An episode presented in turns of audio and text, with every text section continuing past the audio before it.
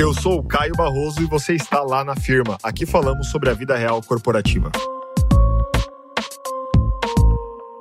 Fala galera, estamos aqui em mais um Perrengues Corporativos. Temos desabafos, dúvida, treta, enfim, a gente tem tudo que você gosta, beleza? Bora bater um papo sobre a vida real corporativa sem, sem blá blá blá. Vem, vinheta!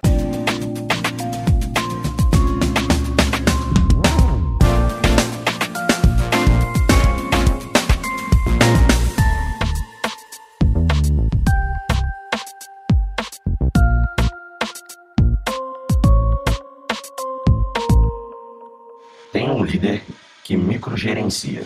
Olha, líderes que microgerenciam são desafiadores, né? Porque o que acontece? A, a equipe quer desenvolver, quer produzir, está discutindo os projetos, e você sempre tem aquela sensação de que tem uma sombra, né? Um, um encosto ali, um fantasma nas suas costas que acaba sendo um peso durante o dia e você não consegue desenvolver suas atividades, você não consegue ir para frente. Então, é muito complicado. É importante a gente pensar também qual é a raiz do microgerenciamento. Uh, será que esse líder é um líder novo na posição e sente uma certa insegurança por estar liderando uma equipe, quer entrar no detalhe, quer entender das atividades, quer estar muito próximo, pelo menos no começo, porque ele está aprendendo, ele está absorvendo com a equipe, ou seja, uma grande esponja. Então é importante entender se uh, a liderança é novidade para essa pessoa, porque quando é novidade também, muito provavelmente ele vai entrar mais em detalhes até para conseguir entender mais da área. Outro ponto que vale observar também é se esse microgerenciamento surge de um espaço de falta de confiança porque às vezes a equipe ou é muito júnior ou a equipe erra demais e tem muitas reclamações sobre aquele time, sobre aquela equipe, sobre aqueles resultados. Enfim, será que surge aí esse microgerenciamento de uma falta de confiança por conta do desempenho da equipe também? Pode ser uma outra raiz que vale a pena abordar. Então vou deixar essas duas reflexões aqui para pensar se é por confiança ou se é por ser um novo né, é, líder, gestor. E vocês me contam mais aí, para quem estiver escutando depois nas redes sociais, se tem uma, um outro motivo para o microgerenciamento ou se vocês já viveram também algo parecido. Eu preciso cobrir as férias do meu gerente. Olha, cobrir férias é sempre um desafio, porque você continua com as suas atividades, você continua com oito horas por dia e você acaba dobrando de responsabilidade, né? E, e, dobrando as atividades também. Então você acaba muitas vezes participando de fóruns, de reuniões que você não conhece ou que tem novas pessoas.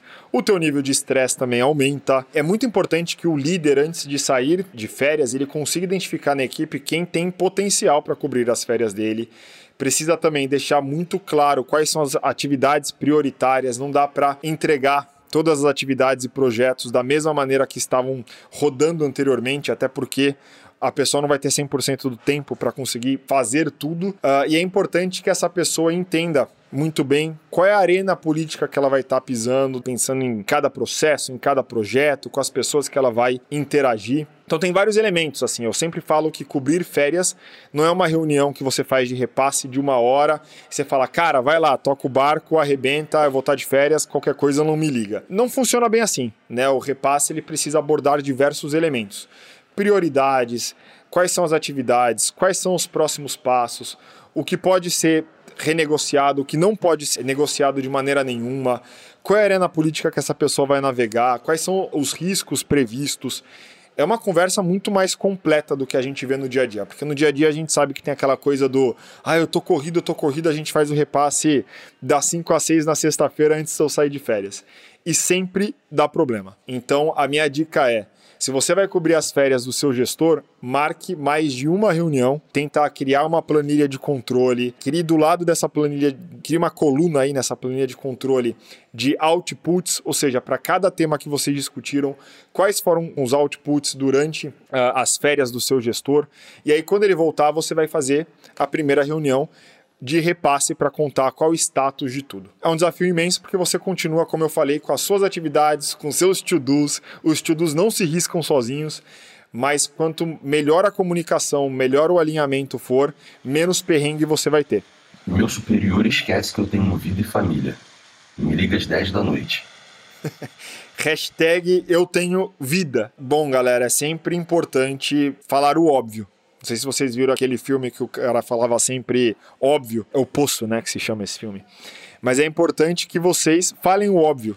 Se o gestor fala, olha, eu gostaria que você ficasse até as 10, ou, né, olha, no sábado a gente vai ter uma reunião externa e eu quero que você participe. Claro que em vários momentos você vai precisar ter flexibilidade, discutir, negociar. O que a gente não pode fazer é não negociar. Porque depois do trabalho, a galera gosta de ir pra academia, sair com a família, sair com os colegas, namorar, enfim, fazer o que quiser, porque a gente tem uma vida fora da firma. Então é importante que com o gestor vocês tragam isso nas narrativas, vocês tragam isso na, na fala também.